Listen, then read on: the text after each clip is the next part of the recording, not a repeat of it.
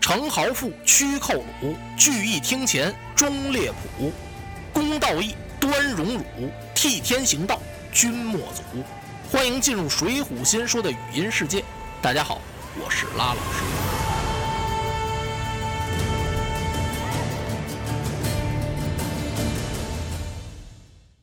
王庆在白蟒山占山为王以来啊，这是第一次下山来劫路，就碰了个钉子。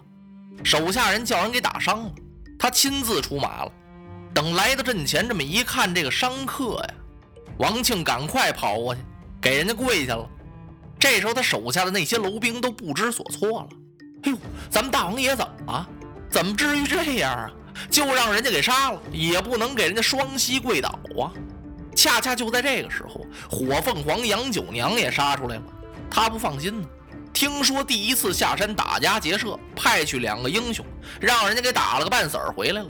说大王爷亲自出征了，不用问，被劫的这个人很厉害呀，所以他来打接应。赶到阵前一看呢，看这位丈夫在那儿跪着呢。火凤凰当时是愧怒交加，拔剑就要过去，让大头目高望给拦住了。哎，夫人，您先别过去，您看看这怎么回事我也看出点门道来。可能我们大王爷怕人家，也不能怕成这样。就在稍一打愣这功夫，举锤的那位从马上就下来了，赶快把王庆给搀扶起来。两位站在那儿聊上了，这些位就在这干着。大头目高望就凑合过来了。哎，大王爷，这位是谁呀？哦，王庆这才想起来，身后边还站着一帮人呢。他赶快先把他的压寨夫人杨九娘请过来，给引荐引荐。随后，他手下的这些英雄也都过来陆续见一见。王庆告诉大家说：“呀，此位是我的救命恩人，陕西延安府都监官金锤将徐锦。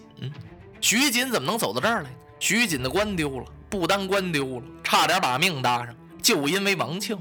两个人刚才不是站在那儿聊了半天天了？就说这档子事儿。徐锦不知道王庆在这儿落了草了，说你走之后，你杀伤了那么多人，你以为这事儿就完了吗？”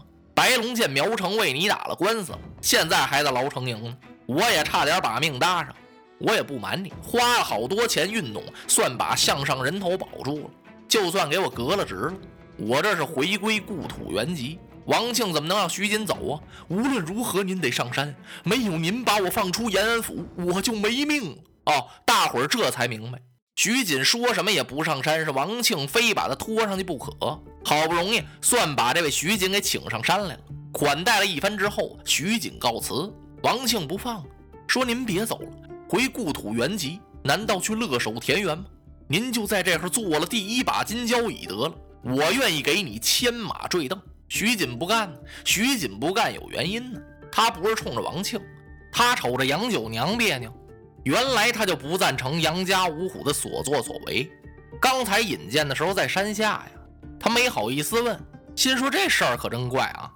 王庆因为赛神会的事情和杨家五虎拼了命了，把八仙楼给闹了个不亦乐乎。现在可倒好，冤家变成鸳鸯了。我冲着他，我也不能在山上这待着。王庆明白过味儿来了，他这才跟徐锦说。我这位压寨夫人为了跟我结亲，兄妹翻了脸了。我听说不久杨家五虎还要请些人来打我这座山，亲是亲，仇是仇，各是各马呀。您别看杨九娘是我的妻子，一树瓜果有酸甜呢。您别走了，倒是把徐锦给劝活心了。徐锦说是卸甲归田，上哪儿去呀？没地方去。现在一听说在这儿，在这儿就在这儿吧。可有一样啊，王庆，你就打算在这儿占山为王？你还是有点什么别的想法？王庆一听，我跟您实说了吧，徐将军，我想要把当朝四监全都把他们斩尽杀绝，推倒大宋朝。我要当皇上，把金锤将给说乐了。哈哈，有这样的大志，好了，我愿做你个开国将军，我保你了。徐锦全家就在白蟒山这住下来了。徐锦看了看他招来的这些人和这些楼兵啊，不行，怎么不行？可称得起是乌合之众，一打就散，既不懂排兵，也不懂布阵，什么全不明白。我得给他操练操练。徐锦这一操练，可就变了样了。人家懂兵书，不单那个，徐锦还告诉王庆，你光有这些武将不行，你得有谋臣。梁山之所以那么大的名气，你以为就是晁盖和宋江？因为人家还有个军师吴用呢。咱这儿也得有个军师，事成大事之人，如果没有军师辅佐，他难以行动。瞎撞一气那哪行啊？嘿呀，王庆一听这咧了嘴了，我何尝不想请？可是哪儿还有人家梁山吴用那样本事的人呢？哎，人外有人，天外有天，你怎么能光看吴用一个人？比他高明的有的是。我给你推荐一人，此人姓安，叫安世伦，人送一号金氏吕望。吕望是谁？姜子牙呀！哎呀，徐将军，不知此人有什么惊人本领？本领？王庆啊，你可不知道，此人三坟五点，诸子百家无一不通。文可以安邦定国，富庶天下；武可以保境安民，布阵开弓。观星预测风云，落笔神游宇宙。作为一个军师，你必须得懂得三学，就是说数学、兵学、游学。此人讲数学是日夜兴伟，在帐中瞻往查来，言无不厌。此人讲兵学六韬三略，变化无穷，布阵行兵神鬼莫测。讲游学广记多闻，明理审视，出此土卷，万口莫当。哎呀，徐将军，您快告诉我，此人在哪里？他家住华阴县，那怎么才能把他请上山来呢？啊，大王啊，想要把他请出世，你必须得亲自前往。曾记否？刘玄德未得天下，三顾茅庐啊！你不请人家，就一点手，人就来呀！此等闲事，焉能轻举妄动？好，那好，我得备什么礼物？倒用不着什么礼物，略带薄礼，你能够登门去苦苦乞求，我料此功能出山相辅啊！哈，那可太好了！王庆带着高望，把山上所有的事情全都托付给了徐锦，他就上了路了。直奔华阴县，是水陆兼程，活该出事。乘船正往前走呢，对面来了八艘官船，官船上也不知是哪个品级的官在上面坐着。那官兵们一个个如狼似虎，连喊带骂，抡着鞭子抽打那些小船上的渔家船夫。这船都得给他们让路。船这么一多呀，不是有那么句话吗？船多挤得慌吗？你一挤我一撞，咣的一下子，王庆和高旺坐的那船翻个了。差点没把王庆给淹死，糊里糊涂他也不知道谁把他给救上来了。他找高旺也找不着了，围着这岸边这转了大半天，再转他也不行了，只好自己一个人赶路吧。他走了这么一段路，就病到了店房，随身带来那几个钱都花完了。人家店里掌柜的一看，这是个穷客商啊。那时候那客房车船垫脚特厉害，一刻不留就要把他逐出店外。王庆也没什么了，就剩下身上这身衣服了，连单刀都卖了。他跟店主东哀求说：“你呀，宽限我几日。等我病好之后，离开你店房，我会加几倍来偿还你。”店里掌柜的哪听那套，少来这个。什么人我们都见过，我们开店的，你是住店的，这有什么感情呢？没钱呢，你请出。哎呀，王庆走不了啊！看来一文钱憋倒英雄汉，这么大白蟒山山主就没有店去，你就不能在这待着呀？王庆急得浑身上下直摸，他摸什么呢？他觉得身上还有一件东西，哎，还真在身上带着，由锦囊之中把它取出来了。王庆托在手里，舍不得了。他摸出个什么东西来？就是他和火凤凰结亲时候下的那定礼呀，半块玉佩。把这玩意儿卖了，卖了也对不起我的夫人。